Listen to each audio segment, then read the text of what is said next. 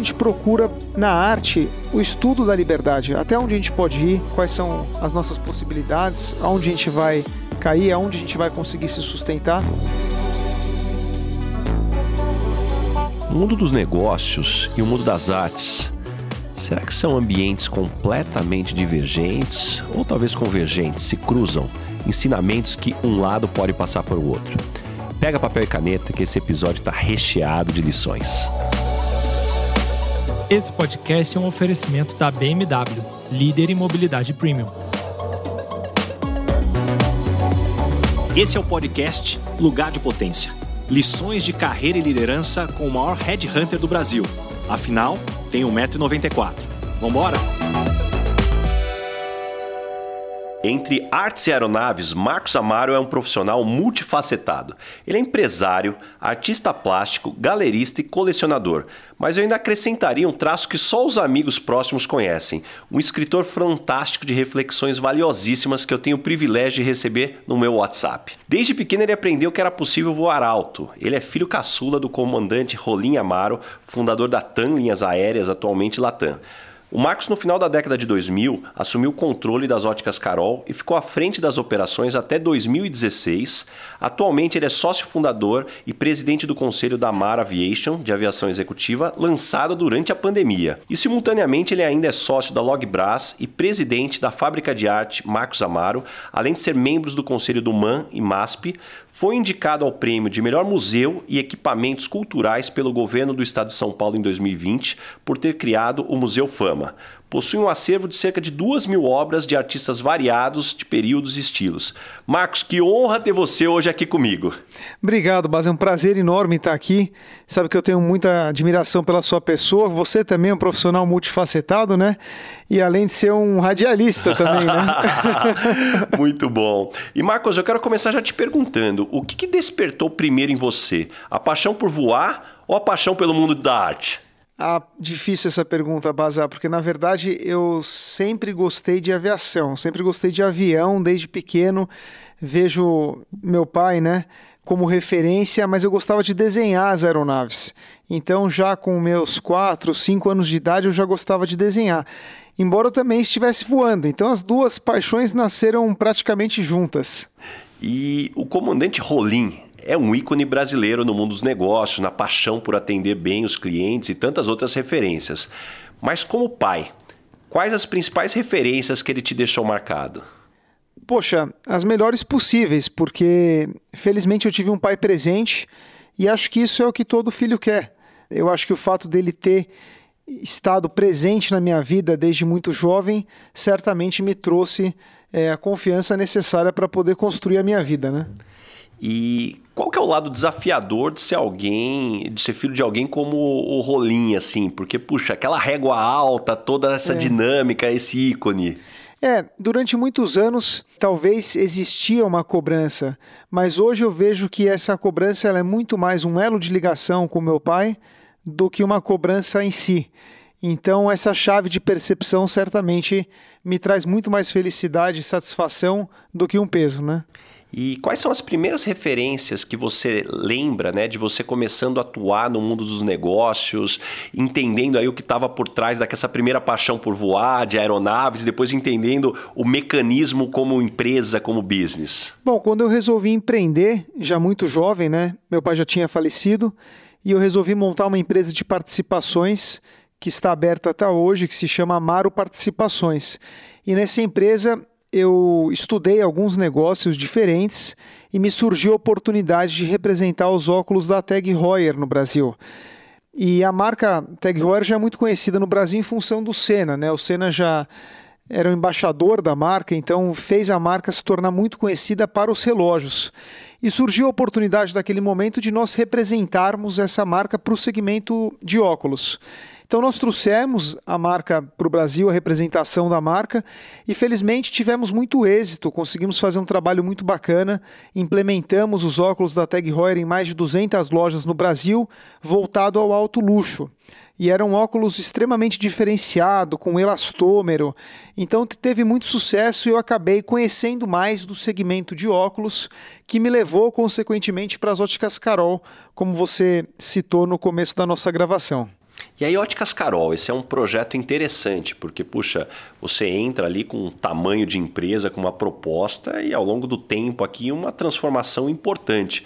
Conta um pouquinho pra gente aí o que foi essa timeline e as principais conquistas. Pois é, eu sabia que para crescer no segmento de óculos eu precisava ir para o varejo, porque na distribuição eu estava com um produto muito exclusivo, estava ali limitado a 200 óticas, distribuição desse produto em 200 óticas. Estava muito feliz, era uma operação é, que tinha uma margem muito alta, mas do ponto de vista de crescimento eu estava limitado. Por isso que naquela época eu vi o governo Lula investir bastante na massa salarial, e não estou fazendo aqui campanha política nem nada, estou só citando um fato histórico. A massa salarial do Brasil cresceu muito naquela época em função do crédito, você está lembrado disso. E o varejo explodiu no Brasil de 2006 a 2009, 2010. Então foi quando eu decidi entrar no varejo. E eu queria entrar no varejo de uma forma inteligente, de uma forma vencedora. E eu vi que o modelo de franquias era um modelo muito interessante. E na época o Odilon Santana, que foi o fundador das Óticas Carol, eu tive a oportunidade de conhecê-lo e vi que ele fez uma marca muito simpática ao público, que são as Óticas Carol, só que muito voltado no interior de São Paulo, e ele fez de uma maneira muito inteligente, fazendo propaganda na televisão. E eu vi que aquilo era uma mina de ouro, era uma oportunidade, porque as margens do segmento de óculos naquela época eram muito altas. Então eu me tornei sócio do Odilon, mais à frente é, comprei a parte dele no negócio e nós deixamos de ser uma cadeia de lojas de 150, 180 lojas para uma cadeia de mais de 500 lojas. E nós vendemos essa empresa para um grupo holandês que consequentemente vendeu para a Luxótica, né, que é a maior empresa de óculos do mundo. E hoje as óticas Carol têm no Brasil mais de mil lojas. Então eu tive uma contribuição importante na história de crescimento das óticas Carol, principalmente trazendo as óticas Carol para São Paulo e para os outros estados. Né? Nós abrimos as óticas Carol no Rio de Janeiro, no Rio Grande do Sul, no Nordeste. Então foi um período de bastante trabalho e de muita satisfação pessoal e de empreendedorismo. Né? Uhum. E do ponto de vista de projetos, sem dúvida nenhuma, foi um projeto muito bem sucedido de crescimento, um projeto muito bem sucedido financeiramente. Mas algo que eu acompanho de muitas vezes de muitos investidores é que bate aquela bad muitas vezes na hora que você sai do projeto aí, porque você se envolveu com aquilo. Aconteceu isso com você também? Como é. que foi essa saída? Porque é. assim, você estoura o champanhe ali do contrato que foi da forma como você gostaria, mas como é que foi aquele é. step depois ali? Pois é, acho que esse é um momento muito interessante. E aconteceu, porque realmente quando eu vendi as óticas Carol, eu não sabia o que eu ia fazer no dia seguinte, né? Eu intuía, né? Como de fato eu tenho essa paixão por arte desde menino, eu de fato resolvi estudar mais, resolvi ler mais, fui estudar filosofia, li muito, muitos livros de filósofos, li sobre muitos filósofos e fui basicamente criar minha produção de arte. E a minha produção de arte é uma produção de arte que tem a ver com aviação. Então, de certa forma, eu vou dizer a você que eu sublimei a minha paixão da aviação através da arte, porque eu reproduzi esculturas e assemblagens aeronáuticas, que era uma forma de estar próximo desses materiais. E hoje eu tenho uma produção, né? Fiz 10 anos de carreira, né, no sentido é, de ser um artista plástico, fiz exposições no Brasil, fiz exposições internacionais, cheguei a ter uma galeria de arte, como você citou, uma galeria que teve um destaque no cenário paulistano. E esse ano nós tomamos a decisão, infelizmente, de encerrar a galeria em função é, do nosso projeto atual da Amaro Aviation está consumindo grande parte do meu tempo. Mas o museu que eu criei ao longo desse período com a minha coleção que você também citou, felizmente ele ocupa um espaço importante na, na minha vida e eu estou bastante próximo a ele para torná-lo sustentável. E artes e negócios são caixas isoladas na sua cabeça uma válvula de escape ou são caixas que se cruzam, tra trazendo inspiração uma para outra? Elas se cruzam, mas existe o lugar de cada uma, porque o tempo da criação é diferente do tempo do empreendedorismo. O tempo da criação, você precisa ter um tempo que basicamente é aquele tempo da criação, que é diferente do tempo de um produto que tem uma utilidade. Né? Uma vez eu ouvi uma frase do Washington Oliveto que a publicidade é a filha bastarda da arte, né? Porque ela tem uma utilidade. E a arte ela é é inútil, né? Por mais que essa palavra ela pareça uma palavra forte nesse aspecto, ela não tem uma utilidade. Não significa dizer que ela não seja importante como fonte de criação humana, porque nós, seres humanos, nos comunicamos também através da arte, desde as pinturas rupestres até hoje. Então é uma forma de linguagem. E essa linguagem certamente me trouxe é, muita satisfação em conhecer essa linguagem artística entender esses signos e de alguma forma me apropriar deles para a minha vida, né? E eu acho muito interessante você trazer isso, Marcos, porque hoje, quando eu pego o programa de liderança da INSEAD, que é um dos programas mais disputados que todo mundo tem no radar, há algum tempo eles incluíram módulos de arte, aonde as pessoas vão estudar sobre arte, vão estudar sobre poesia, vão escrever sobre poesia e entendendo um pouco do que está por trás disso, é justamente para desenvolver a sensibilidade em alguns executivos, ou despertar, qualquer que seja a palavra, porque muitas vezes a casca está tão grossa ali do mundo executivo e que, que isso vai ficando para trás. E hoje não dá para você pensar em ser um bom líder sem essa sensibilidade. Então é incrível como a gente começa a falar né, sobre esses aspectos, como que essas caixas se cruzam efetivamente. Pois é, e acho que a deixa talvez seja o humanismo, né? No sentido é, de você valorizar o ser humano. Então a chave do humanismo e da sensibilidade ela não é excludente, né? Como você muito bem disse, a chave empresarial. Agora, obviamente isso não significa que a gente não tenha que lutar pelos nossos interesses, pelas nossas necessidades, pelos nossos produtos e trabalhar, obviamente, para sempre poder aprimorar os nossos produtos e os nossos serviços, né?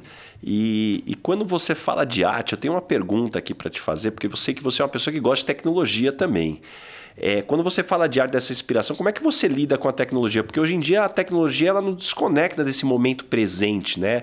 Você acredita que dá para colocar ainda a tecnologia nesse balaio aí de tantos elementos? Eu acredito que sim, né? Se você pega a própria questão desse boom que teve as NFTs, né, o metaverso, tudo isso, eu mesmo acabei adentrando, né, nesse universo para poder entender mais a linguagem atual, se aproximar inclusive do meu filho, né? Foi uma maneira de poder entender essa mudança transformacional que nós estamos vivendo.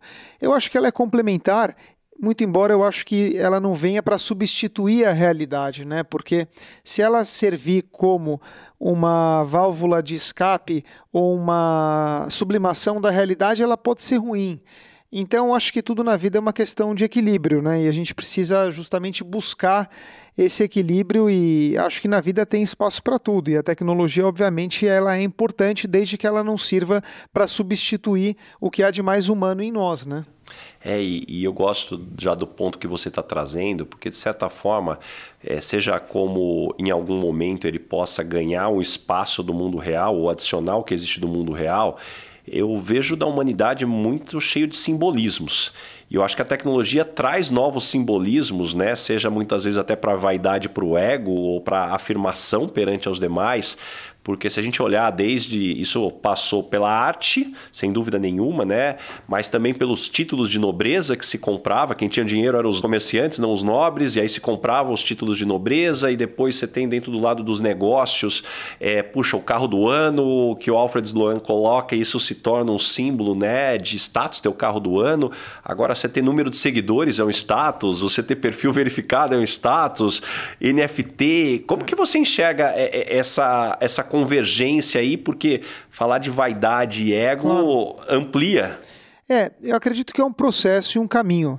E acho que todos nós estamos seguindo um caminho. E esse caminho, ele é cheio de obstáculos e cheios também de aventuras e também desses obstáculos, a gente poderia chamar que esses obstáculos podem ser as vaidades, os orgulhos, os ciúmes, as dificuldades.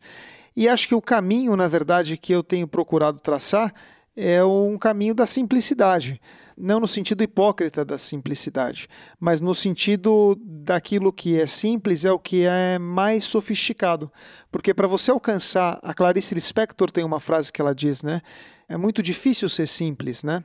Não é exatamente assim que ela diz, mas ela diz de alguma maneira que ela quer dizer que a simplicidade é o mais alto nível de sofisticação porque você talvez tenha que passar por muitas coisas, por muitas vaidades, por muitos conflitos, para poder descobrir que talvez o simples seja o mais legal. E talvez isso seja o suficiente para a gente poder ser feliz. Então, hoje na minha vida, eu tenho procurado isso. É um caminho, né? não é todos os dias que a gente consegue, né? às vezes a gente se depara com uma ou com outra dificuldade, mas eu acho que esse processo é o que me deixa mais próximo da felicidade. Né? E qual é a sua visão sobre intuição? O quanto que ela age sobre você? Ela age bastante. Né? Ela já agiu muito mais, ela ainda age muito, mas hoje eu procuro também, obviamente, me pautar também nos instrumentos matemáticos. Acho importante a gente ter essa disciplina matemática no sentido de fazer conta, de se organizar, de ter uma boa organização financeira, de ter um bom planejamento financeiro. Eu vi uma frase também do Jorge Paulo Lehman há um tempo atrás, já faz muito tempo que eu vi essa frase, na verdade, que ele dizia que no começo da vida dele era 80% intuição e que hoje em dia seriam 50%, se eu não me engano. Então acho que com o tempo a gente vai ficando mais prudente, né? deixa de tomar determinados riscos e acaba também por se apoiar muito mais na matemática e nas ciências para poder tomar as decisões, né? E tem uma pergunta aqui, ó, que eu só faria para um convidado com o seu perfil. O que é mais importante, amar ou ser amado? Que pergunta difícil. Porque, na verdade, né, o Raul Seixas vai dizer que a gente ama o objeto do nosso desejo e que isso reflete no nosso próprio desejo, que reflete em nós mesmos, né? Então, nada mais seria do que um truque da mente, né? Mas eu prefiro acreditar que ser amado é mais legal, porque é muito bom, né? Você ver que uma outra pessoa fora de você gosta de você e de alguma forma te apoia. E acho que isso traz alegria também, né? E, e, Marcos, a gente vive num país que, infelizmente, né, a, a criação que a maior parte das pessoas tem, é, não só tem a ver com classe social, mas tem a ver também com quão distante você está de grandes centros, a oportunidade que você tem de conhecer o que a arte e essa possibilidade de desenvolvimento que a gente está colocando aqui, ela não acontece para a maior parte das pessoas. Para quem talvez está nos escutando aqui, a gente despertou um bichinho aqui que falou assim: puxa, esse mundo das artes, deixa eu entender aqui. O que, que você dá de, de, dicas, assim, de primeiros passos, mesmo quem está longe, talvez, dos grandes metrópoles que tem museu, que pode ter aí um acesso? Uma das chaves que eu gosto de dizer o Joseph Beuys, que é um artista alemão, que é um artista que eu gosto muito, ele diz que a arte é a ciência da liberdade. Então, é, antes de falar propriamente das exposições, o que, que isso quer dizer? Quer dizer que a gente procura na arte o estudo da liberdade, até onde a gente pode ir, né, quais são as nossas possibilidades, aonde a gente vai cair, aonde a gente vai conseguir se sustentar. E o Beuys, ele passou a vida inteira é, sendo um pedagogo, na verdade. Ele tem um trabalho de arte, ele é um desenhista brilhante, é um escultor, fez obras públicas extremamente interessantes, se associou ao Partido Verde alemão, foi um dos primeiros a se associar à questão do ambientalismo na década ainda de 60, 70, então ele foi um revolucionário para a época, mas eu daria de sugestões, talvez, para as pessoas poderem visitar exposições, a cidade de São Paulo, né, como você muito bem falou, tem museus que são excelentes, né? o acervo do MASP é incrível, então as pessoas que quiserem conhecer mais arte poderiam visitar mais esses museus. E também tem muito material na própria internet disponível, né? Então basta a pessoa ser curiosa que ela vai conseguir encontrar as respostas dentro daquilo que ela precisa, né? Porque cada um precisa de alguma coisa, né? Mas dá uma dica de palavra-chave no Google. O que, que as pessoas poderiam jogar para começar aqui, para acessar online, mesmo quem está distante? Arte contemporânea é o que seria mais interessante, porque você estaria se relacionando com os artistas vivos. Mas talvez seja mais difícil de você entender. Então, quando você conhece arte, você primeiro tem que conhecer a história da arte. Então, daí talvez seja melhor você conhecer a produção barroca, o que o Brasil fez num primeiro momento, os pintores viajantes, a arte moderna né, o que a arte moderna contribuiu efetivamente para a produção contemporânea, qual é o papel da arte hoje no mundo, né, porque hoje o papel da arte do mundo ele já é muito mais complexo do que ele já foi, porque a arte ela extrapolou vários limites. Então você tinha antes né, uma pintura clássica, era considerado belo, né? ao passo que hoje em dia é, o feio também faz parte da arte. Então, por isso que muitas vezes você olha uma escultura e você fala, isso é um asco, mas isso é arte. Mas tem uma razão para isso ser arte. Então, entender o porquê que isso também é arte é interessante no sentido de abrir a cabeça e, consequentemente, ter uma visão mais ampla do mundo que acaba acarretando num julgamento menor. Né? Os gregos falavam que era para suspender o juízo, né? e nesse aspecto você passa a ser um observador melhor das coisas. Né? Para você que é meu ouvinte aqui, não perca o meu livro Lugar de Potência, uma compilação de lições de carreira e liderança de mais de 10 mil entrevistas, cafés e reuniões durante toda essa minha carreira de 15 anos como Headhunter. Você encontra o link para o meu livro na descrição do episódio e no link da minha bio, no arroba Rick Basaglia. E agora tem uma pergunta aqui que eu estava guardando para você, para usar aí toda a tua experiência de mundo dos negócios, mas também de arte.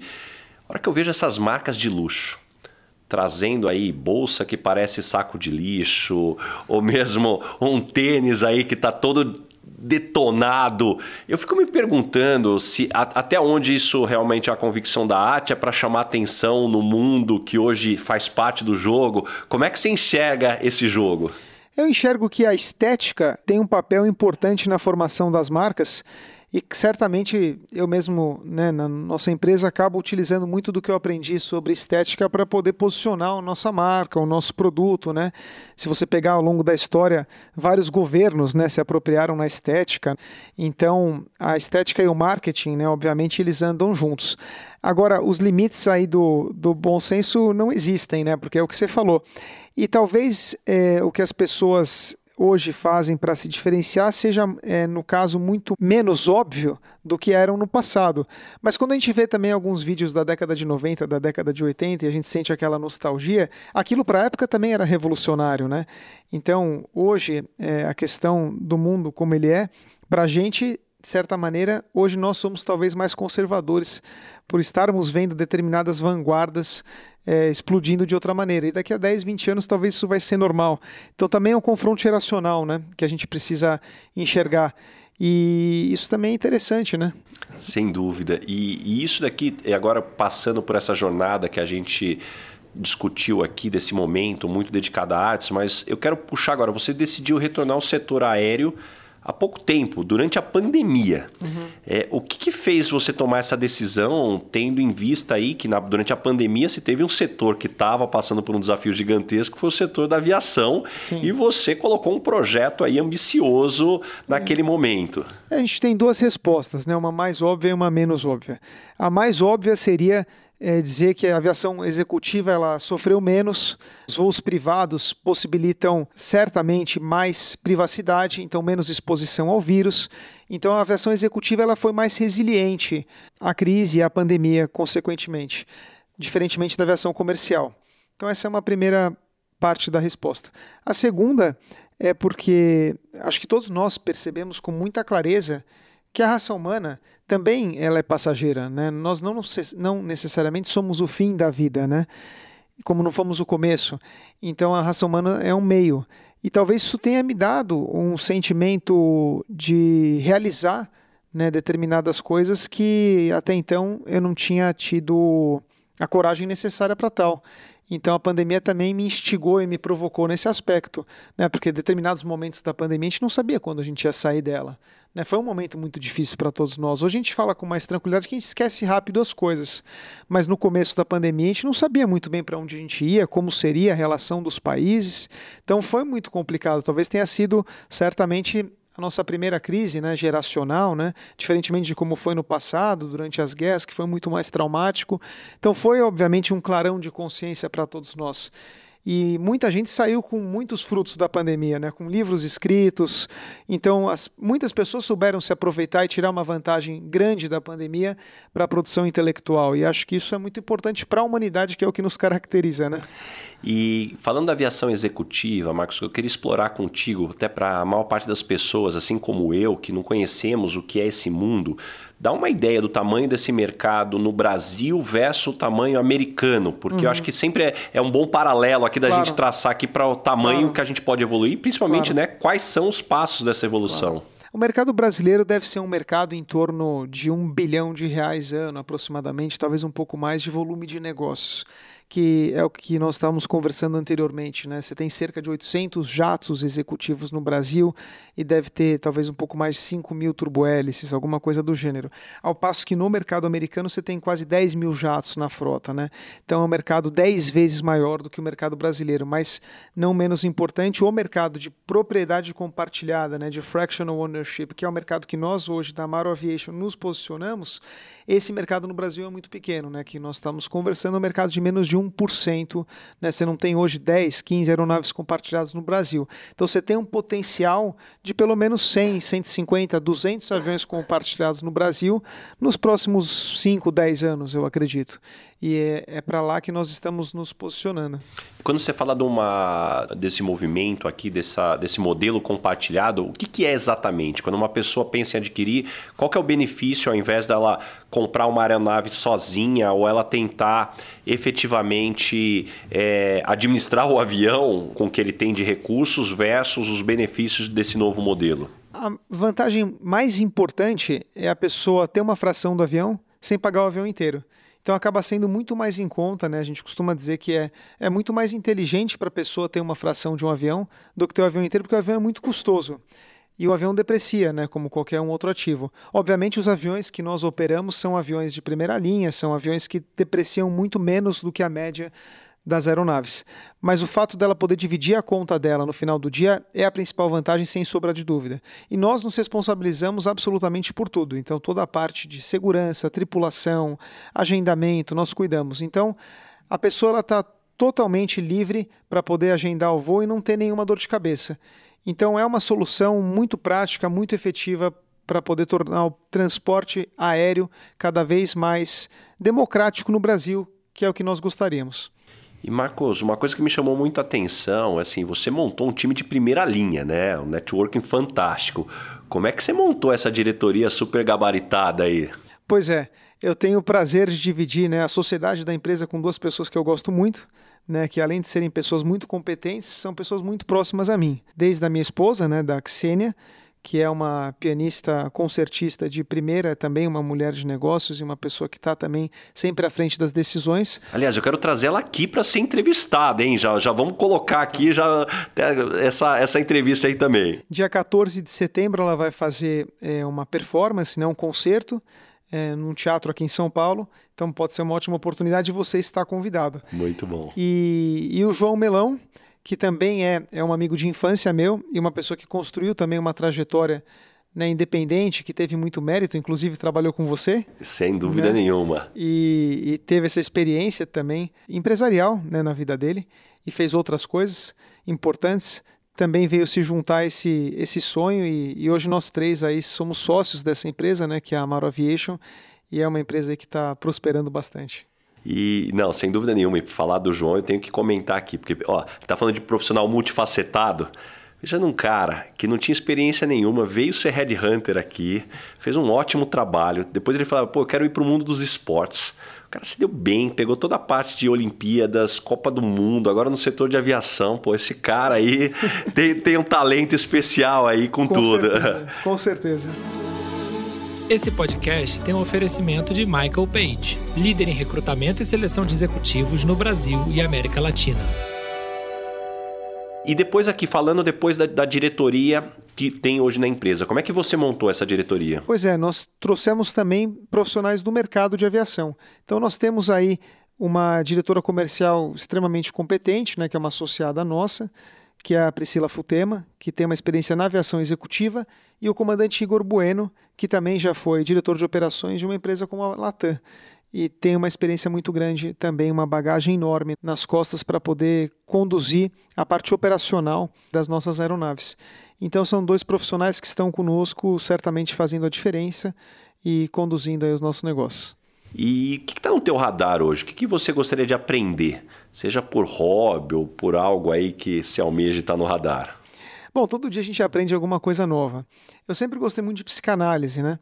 Talvez eu tenha mais vontade de ler e aprender mais ainda sobre psicanálise, que eu acho uma, uma ciência, embora não seja ciência exata, né, porque a psicanálise foi fundada também num, num ambiente fértil também do século XX, mas não também fruto da medicina, né, quando Freud inventou a psicanálise, ele inventou a, a psicanálise é, muito relacionado a signos, então a parte dos signos e o próprio Jung, que se juntou a ele mais tarde, trouxe uma carga muito interessante para a mente humana.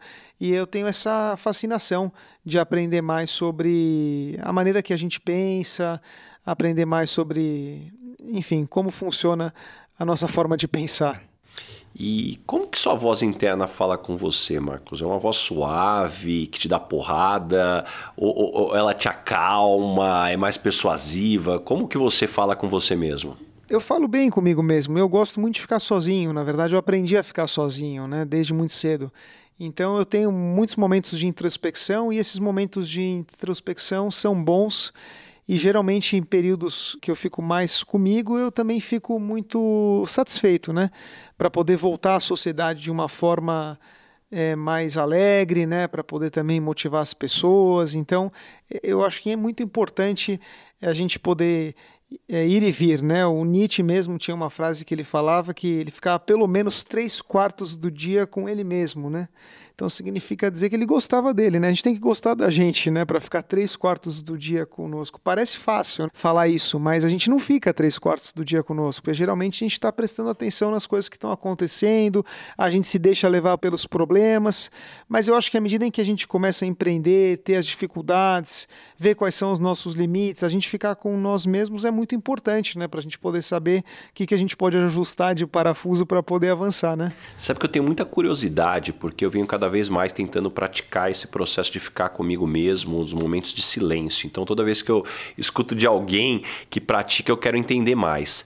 Normalmente, qual é o teu processo? Você fica em casa mesmo, você vai para a natureza, você está com o celular ligado, é desligado, é um caderno de anotações, é uma garrafa de vinho, assim. Vamos decupar tudo isso aqui que eu quero entender melhor. Eu acredito que, eh, não sei, cada um tem o seu processo, né? A sua própria forma de ser. Mas, certamente, o que você falou, tudo o que você falou, é muito legal, né? Ah, inclusive, a filosofia pode ser usada como fármaco, né? como grande farmácia. Né? Então, você pode, ao mesmo tempo que se curar né, da filosofia, você também pode se envenenar. Então, você tem, você mesmo pode fazer isso com você, não é verdade? A gente acaba caindo nas nossas próprias armadilhas. Mas eu acredito que momentos de concentração, de tranquilidade, de reflexão são geralmente mais serenos, né? quando você está mais tranquilo. Quando a gente está muito mais agitado, quando a gente está muito mais excitado por alguma razão, geralmente não são as melhores decisões, né? As melhores decisões são geralmente aquelas que a gente está mais tranquilo, né? Então acho que não sei, não tem segredo, né? Cada um faz da sua forma. Uhum. E, e hoje, quando você olha para a sua história, para todo mundo que está nos escutando aqui, que aprendizado que você gostaria de deixar para quem está nos escutando? Ah, fazer as coisas com tranquilidade na vida, né? acho que ah, entender que a vida é muito mais uma maratona do que uma corrida de 100 metros. Então, para a gente chegar no final da maratona, a gente precisa ir com calma. E, e quando eu vejo você pensando nos negócios que você já investiu, nos negócios que você fundou, muitas vezes o, o grande papel do líder é ser um grande gestor de egos e vaidades, né? Porque você tem gente ali muito talentosa, cada um com as suas opiniões, e naturalmente vai ser impossível você ter consenso sobre tudo. Você tem algum framework para lidar com conflitos ou para equilibrar aí tantas pessoas com perfis distintos? Não, o que a gente conversa muito, né? Conversa inclusive muito com o João sobre isso, a gente aceitar melhor a imperfeição das pessoas, né? Cada pessoa tem a sua imperfeição. Então, às vezes, a gente querer mudar uma pessoa é mais difícil, né? Do que a gente simplesmente aceitar e deixar ser como é, né? Então, entender melhor a qualidade dos outros e ver se essas qualidades são suficientes para elas continuarem conosco, eu acho que é o trade-off que a gente tem que fazer, né? e você com você mesmo, quando a gente fala de vaidade e ego, você tem algum auto-check de, de vaidade? Fala assim, puxa, deixa eu ver se eu estou no meu centro aqui, como é que você se monitora? Ah, acho que eu já tive períodos que eu tive muito mais essa preocupação né, em relação a isso. E hoje eu faço mais as coisas realmente que me dão satisfação interna. Então eu realmente vou medir, gosto, obviamente, né? Sou um artista plástico, então amanhã mesmo estou fazendo uma exposição de arte. Então um artista é uma pessoa que necessariamente se expõe. Quando você se expõe, obviamente que muitas coisas aparecem, porque você coloca o seu ser em questão. Daí, quando você faz isso, você é confrontado com muitas é, situações que não necessariamente são boas. Então, esse processo de aceitação, eu acho que é um processo muito importante. Né, da gente não ser tão autocrítico conosco. Porque se a gente se critica também demais, a gente sofre, né? Então, entender também que as coisas são como são, mas que o artista não vai poder deixar de se expor, né? Porque é da natureza do artista se expor. Faz parte do processo e cada exposição é um grande aprendizado. Né, é um grande aprendizado. Seja uma exposição de arte, uma exposição de uma situação, uma exposição de um evento, tudo isso faz parte para a gente estar tá aprendendo, né? E um ponto que eu quero explorar com a tua visão, principalmente desse lado da, de artes que te faz entender o lado humano, você é uma pessoa que convive com muitas pessoas das mais diferentes nacionalidades e culturas. Como que você enxerga esse aspecto cultural e talvez o que, que você tem aprendido das culturas menos óbvias que você teve contato? Acho interessante, né? Porque todos nós somos seres humanos no final, né? Mas certamente o aspecto cultural influencia muito. E eu acho fascinante, porque se fosse todo mundo igual, que graça teria, né? Então, é divertido no final do dia, né? E tem alguma cultura que você tem aprendido um pouco mais? Eu convivo mais, se sabe, né? Minha esposa é russa, eu convivo mais com a cultura russa hoje em dia, né? Que eu aprendo muitas coisas, mas não quer dizer também que o, o jeito dela seja também o jeito de toda a população russa, né? Então, cada ser humano, no final do dia, ele é, ele é insubstituível, né? Eu acho que eu entendo que essa questão cultural, obviamente, ela é muito importante para a formação do povo e para a formação da personalidade de cada um. Mas eu, eu valorizo muito a, o Jung chama de ipseidade, né? Que é o processo de individuação de cada um. Então, cada indivíduo é único na sua natureza. E por isso que eu acho que a gente aprende o tempo inteiro, a todos os momentos, com todos. E eu acho que isso é o mais legal, né? É, do que eu, de tudo que eu estudei, e eu concordo com o ponto que você trouxe, tem uma teoria muito forte que diz que nós somos o que nós somos. 50% é DNA. Tem a tua carga genética ali que vai influenciar bastante. 25% é a criação que você tem dos seus pais e 25% é o meio que você vive, que envolve cultura, mas também amigos, todo aquele entorno. Isso é muito interessante você olhar, porque primeiro dá uma agonia gigantesca como pai, que você fala assim, então, bom, eu tenho, eu tenho 25%, então eu não posso errar. Esses 25% que me compete aqui, eu, eu vou colocar. E o resto tem muita coisa ali que você já vai vir DNA, é o ambiente que você tenta influenciar até uma certa idade com filhos também. Como é que você vê isso daí? Eu vejo que a gente está sempre aprendendo, né, Baza? Porque assim, eu aprendo com meu filho de 13 anos. Eu, na verdade, eu acho que o nosso papel é aprender, né? A gente tá, acho que o grande estimulador, né, da vida é, são dois: é a curiosidade e o aprendizado. Né? Enquanto a gente se mantém curioso, a gente se rejuvenesce, né? Então a gente não envelhece no sentido da gente ficar muito duro, né? Porque eu vejo muita gente que envelhece e passa a ser dona da verdade, tem certezas absolutas. E isso tira o sal da vida, né? tira a alegria da vida, né? porque você acaba tendo convicções muito encarceradas. Então, é, você colocar as coisas sobre questão, né? saber mexer quando quer, quando precisa, dar uma chacoalhada nas coisas, acho que isso traz mais juventude para nós. E Marcos, conversando aqui com você, você traz uma paz, uma sabedoria aqui. Como é que você faz quando você acorda com o pé direito, o pé esquerdo, como a gente fala Mas no interior? Eu acordo muitos dias com o pé esquerdo, como qualquer um, né? Então, gente... qual é o processo? Você tem algum processo? É. Você se monitora e fala assim: não, hoje não está um dia legal, o que, que eu vou fazer aqui para dar uma equilibrada? Para não eu... virar esse velho ranzinza não, que você comentou ali, que, que algumas pessoas se tornam. Não, isso eu estou trabalhando, isso é uma mensagem para mim mesmo. consciente. Não tem fórmula pronta, não, não sei de nada. Estou só aprendendo, né, Bazar? Não... E fazendo uma retrospectiva hoje de toda a sua história história, qual que foi o momento mais decisivo da sua vida que te transformou no que você é hoje? Eu acho que continua me transformando, porque de uns tempos para cá, como eu falei para você no começo, eu resolvi de uns tempos para cá simplificar minha vida e só, de fato, cuidar das coisas essenciais. Então, é, obviamente, a gente tem ambição, a gente quer crescer né, profissionalmente, isso é importante, a gente tem desafios, a gente quer ser de fato diferenciado e a gente vai lutar por isso. Mas hoje eu diria para você que as minhas ambições elas não ultrapassam é, o nível da minha, da minha qualidade de vida. Ao passo que eu não vou colocar mais tanto estresse na frente de ser feliz, né? E ser feliz eu acho que é tá tranquilo, né? Tá sereno. No final do dia eu acredito muito mais nisso hoje em dia. Eu acho que é o processo que eu estou escolhendo para envelhecer, né? Porque a gente chega hoje, eu ainda Escolheu sou. o processo para envelhecer, adorei. Eu acho. Eu acho, porque eu cheguei no momento, né? Acho que você deve ter passado por isso já, que a gente já não é mais tão novo e a gente também já não é mais tão velho, né? Então a gente está no momento assim, bom, estamos aqui no meio, como é que vai ser? Qual que é o processo que eu vou? Como é que eu vou, né? Então acho que agora é saber essa dose, né? Entender essa dose aí, né? Muito bom. E a gente chegou agora, Marcos, no momento Headhunter.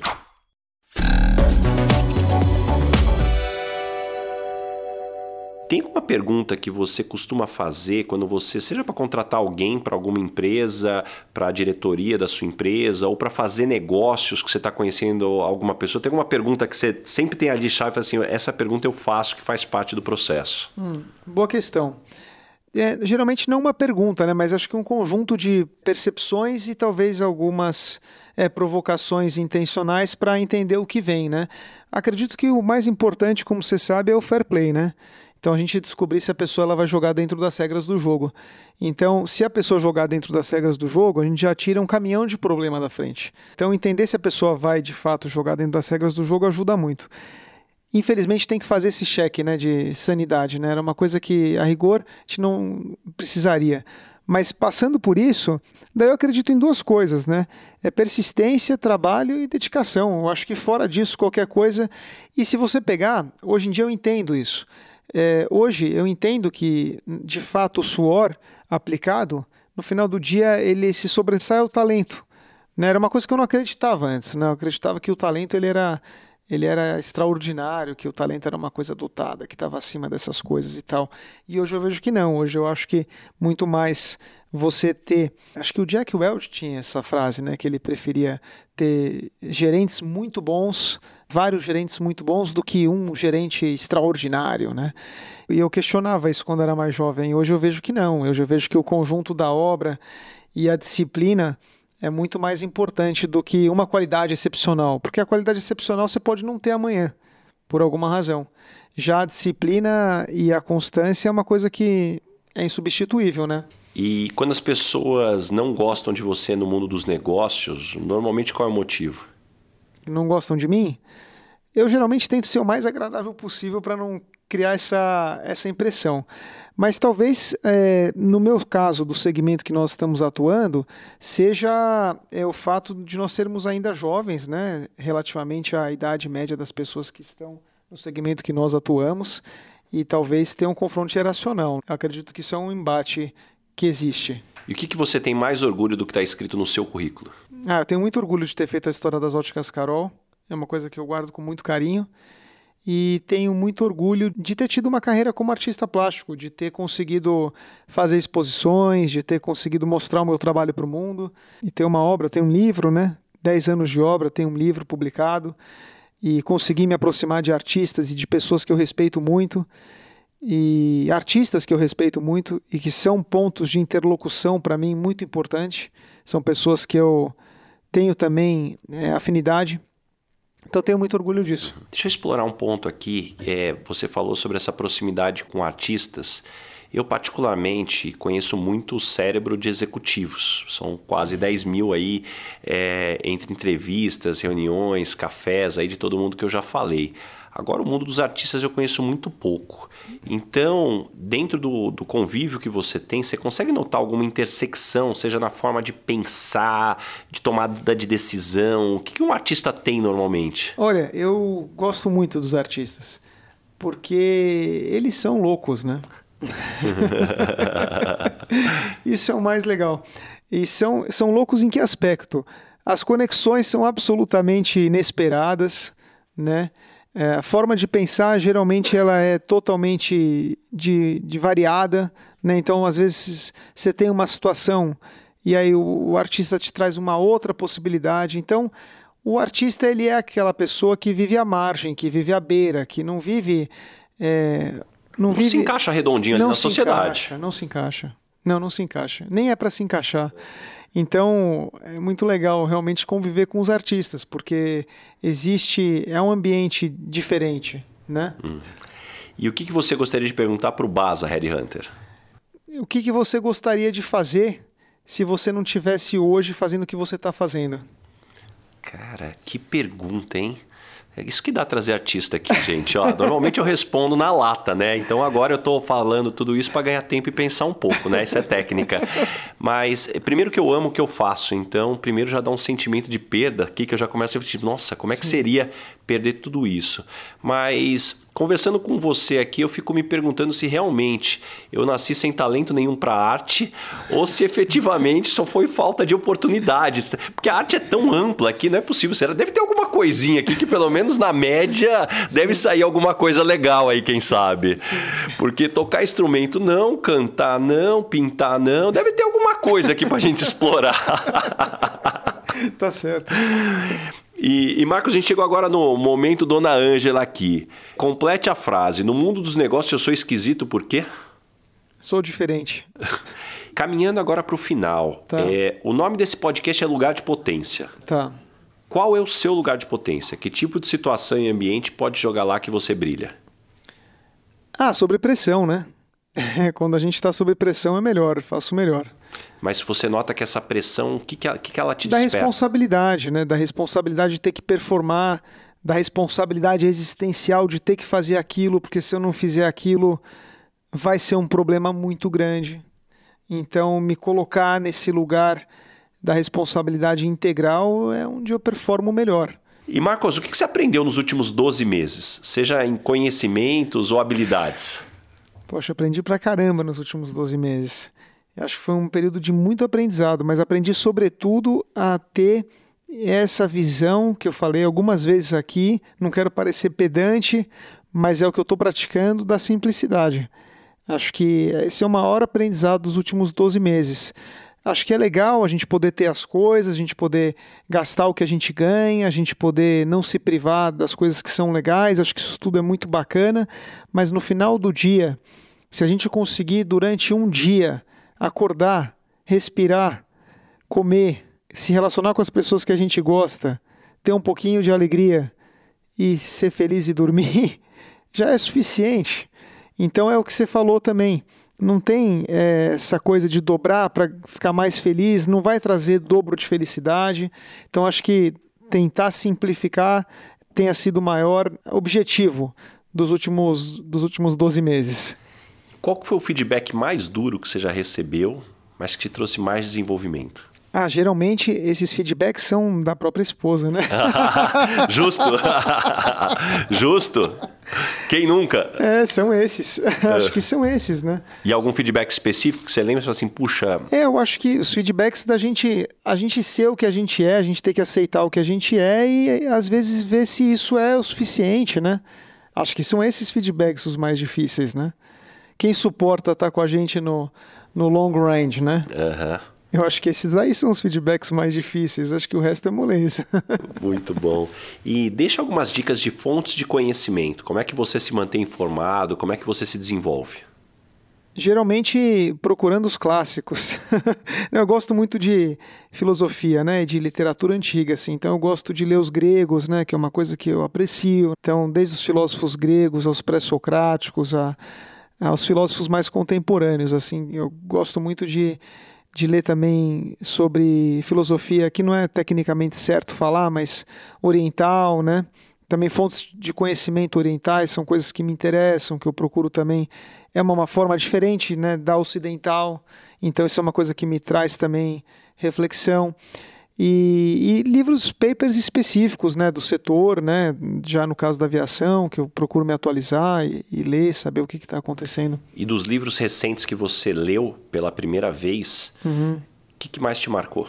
Eu li um livro muito bacana, que é inclusive um best-seller, que se chama A Máfia dos Bombardeiros. Você não é, conheço, me que é conta. É muito legal, um livro escrito por um escritor nova-iorquino que fala sobre uma personalidade muito importante durante a Segunda Guerra Mundial, que inventou, na verdade, um instrumento de precisão para jogar as bombas. E ele era um matemático e, e foi muito complexo ele conseguir inventar é, esse instrumento e porque são várias é, situações externas que ele precisava projetar para conseguir de fato acertar com precisão né, um determinado da bombardeiro. Altura, o vento. Altura, tudo. vento, uhum. é, movimento de rotação da Terra, é, pressão. Então tudo isso influencia.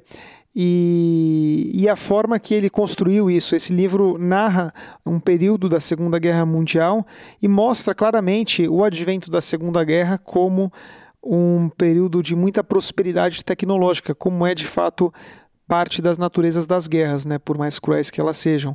Mas é um escritor muito bom e eu gostei muito de ler esse livro. Muito legal. E me indica três pessoas bacanas para eu convidar para esse podcast e ter uma conversa como essa aqui que a gente está tendo. Bom, o João está aqui do meu lado, está indicado. A Xênia, que você já ficou de conhecer. E uma terceira pessoa, eu vou te indicar um artista. Então eu vou te indicar o artista, eu vou te indicar o Cabral, que é um artista que eu gosto muito, que me ensinou muito sobre arte. Pergunta eu tenho que fazer para ele? Já vou pegar o gabarito. Você vai fazer a pergunta para ele o que é arte. Legal. E já que você me Você falou... sabe que essa pergunta, desculpa, só um... Sabe que essa pergunta, o que é arte, é um, tra... é um tratado, né? Porque quando você faz a pergunta o que é arte, isso é um tratado em si, né? Então você vai poder ficar aqui conversando com ele horas intermináveis, né? É uma licença para você entrar dentro da cabeça é, de alguém. É isso. É isso aí. Legal o que você falou. Legal. Não, já fiquei com vontade aqui, legal, preciso chamar ele aqui. Legal, legal. E tem uma pergunta que eu faço para todo mundo, Marcos, eu preciso fazer para você. O que é felicidade para você? Felicidade? Ah, tá com as pessoas que eu gosto. Tá com os meus amigos, com os meus filhos, com a minha mulher, tá com as pessoas que eu gosto. Com certeza. E o que, que é um dia perfeito para você? Um Agora? dia perfeito? É. Ah, tá tranquilo. Muito bom. E antes da gente encerrar aqui, Marcos, eu tenho um presente aqui para você pela nossa Poxa. participação da Marchon. A Marchon. É, a Marchon é um grande parceiro aqui do podcast, o Marcelo Kitsuda, é Bacana. presidente da Marchon, ele sempre nos manda aí óculos para os convidados. E, o time lá dele sempre dá uma stalkeada no perfil dos convidados aí para acertar aqui no, no, no, perfil aqui, mandaram esse óculos Adorei. aí para você Agradece aí. ele. Parabéns aí pelo trabalho dele também e pela parceria de vocês. Ah, muito legal mesmo, Top. com certeza aí. E, e com certeza aí, puxa, ó, olha só, eu não tinha visto óculos ainda, olha só, só aqui, ó. Esse daqui é para correr, olha. Vou ficar com ele aqui. Assim, ó, ó. muito bom. E, e Marcos, para a gente fechar aqui, como é que as pessoas te encontram? Quais projetos vêm pela frente? Deixa aqui um recado aqui para quem gostou aqui do, desse bate bate-papo. Bom, obrigado, Bas. Antes de mais nada, agradecer a tua dedicação e você é um excelente entrevistador. Né? Eu acho que eu te falei isso a vez passada, mas eu vou repetir, porque é, fazer uma entrevista é uma qualidade excepcional, porque de fato você é genuíno naquilo que você está fazendo. E acho que isso é, é o segredo do teu sucesso. Então, parabéns pela qualidade da entrevista e por você estar tá fazendo o que você está fazendo e como você está fazendo. E para as pessoas me acharem, eu estou disponível no LinkedIn, geralmente, né, que é uma mídia que eu uso bastante para poder publicar as coisas da empresa. Projetos que vêm pela frente são dois. Na Amaro Aviation, é continuar trabalhando né, com consistência, como a gente vem trabalhando, fazer a frota crescer, trazer mais clientes na casa e sempre modernizar a empresa, né? A gente está pensando sempre em trazer melhorias para os nossos clientes. No caso do museu, né, que eu te falei, a gente tem um programa de exposições bem bacana. É, dia 30 de outubro a gente tem uma exposição bem importante é, do artista Nuno Ramos, que é um artista plástico é, bem importante também aqui do Brasil, que fez trabalhos icônicos. E a gente tem um trabalho muito importante dele, que é o 111, em função dos 30 anos do massacre do Carandiru. E a gente vai apresentar esse trabalho no dia 30 de outubro, que vai ser o período que é, completou 30 anos do massacre.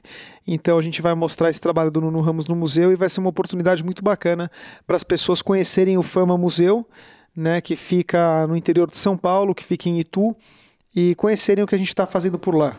Muito bom.